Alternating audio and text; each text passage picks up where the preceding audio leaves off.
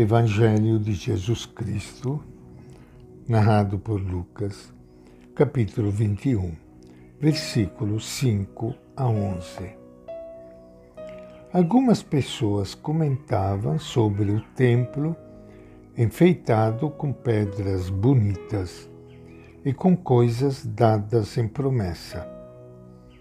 Então Jesus disse: Vocês estão admirando essas coisas? Dias virão em que não ficará pedra sobre pedra, tudo será destruído.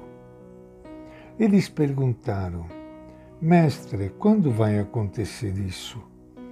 Qual será o sinal de que essas coisas estarão para acontecer? Jesus respondeu: Cuidado para que vocês não sejam enganados porque muitos virão em meu nome dizendo: Sou eu. E ainda, o tempo já chegou. Não sigam essa gente. Quando vocês ouvirem falar de guerras e revoluções, não fiquem apavorados. Primeiro, essas coisas devem acontecer, mas não será logo o fim. E Jesus continuou: uma nação lutará contra outra, um reino contra outro reino. Haverá grandes terremotos, fome e pestes em vários lugares. Vão acontecer coisas pavorosas e grandes sinais vindos do céu. Esta é a palavra do Evangelho de Lucas. Minha saudação e meu abraço para todos vocês, irmãos e irmãs queridas que estão participando hoje do nosso encontro com Ele, o nosso Mestre, que nos fala da vida, da realidade, mas ao mesmo tempo de não ter medo, de aprendermos a enfrentar com Ele o que a vida nos proporciona. Andar na vida com os sentimentos de Jesus de Nazaré e andar e caminhar em direção à luz, que sempre dá um sentido a tudo o que acontece. As profundas mudanças socioculturais. Que estão acontecendo em nossos dias e a crise religiosa que sacode as raízes do cristianismo no Ocidente. Não nos devem urgir mais do que nunca a buscar em Jesus a luz e a força de que precisamos para ler e viver estes tempos de maneira lúcida e responsável.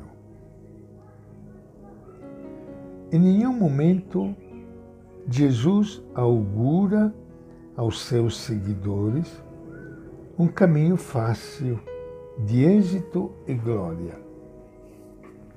Pelo contrário, dá-lhes a entender que sua longa história será cheia de dificuldades e lutas.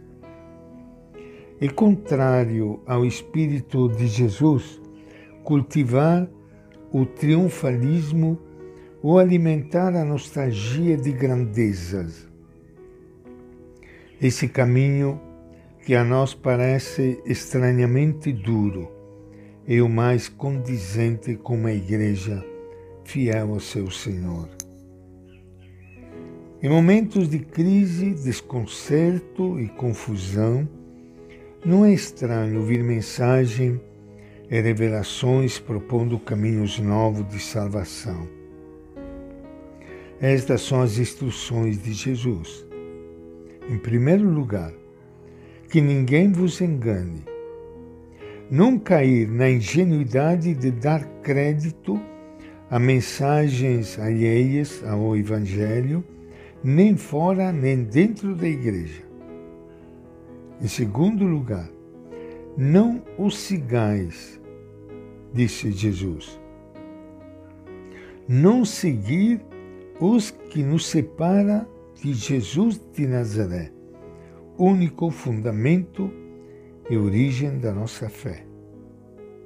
Cada geração cristã tem seus próprios problemas, dificuldades e buscas. Não devemos perder a calma, mas assumir nossa responsabilidade.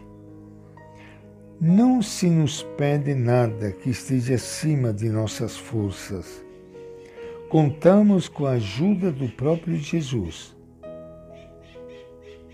Ele disse: Eu vos darei palavras e sabedoria, inclusive num ambiente de rejeição ou desafeto, podemos praticar o Evangelho e viver com sensatez cristã.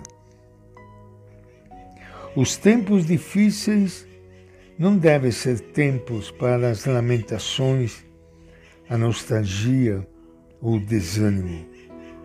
Não é a hora da resignação, da passividade ou da omissão.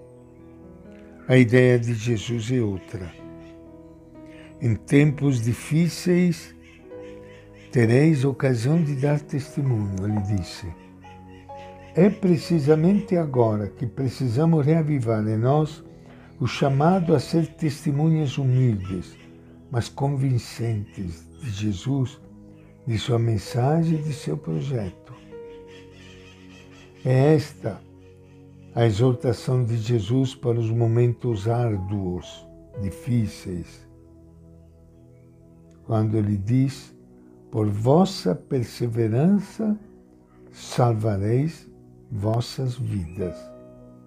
O termo original pode ser traduzido indistintamente como paciência ou perseverança. Entre nós cristãos, falamos pouco da paciência, mas precisamos dela mais do que nunca.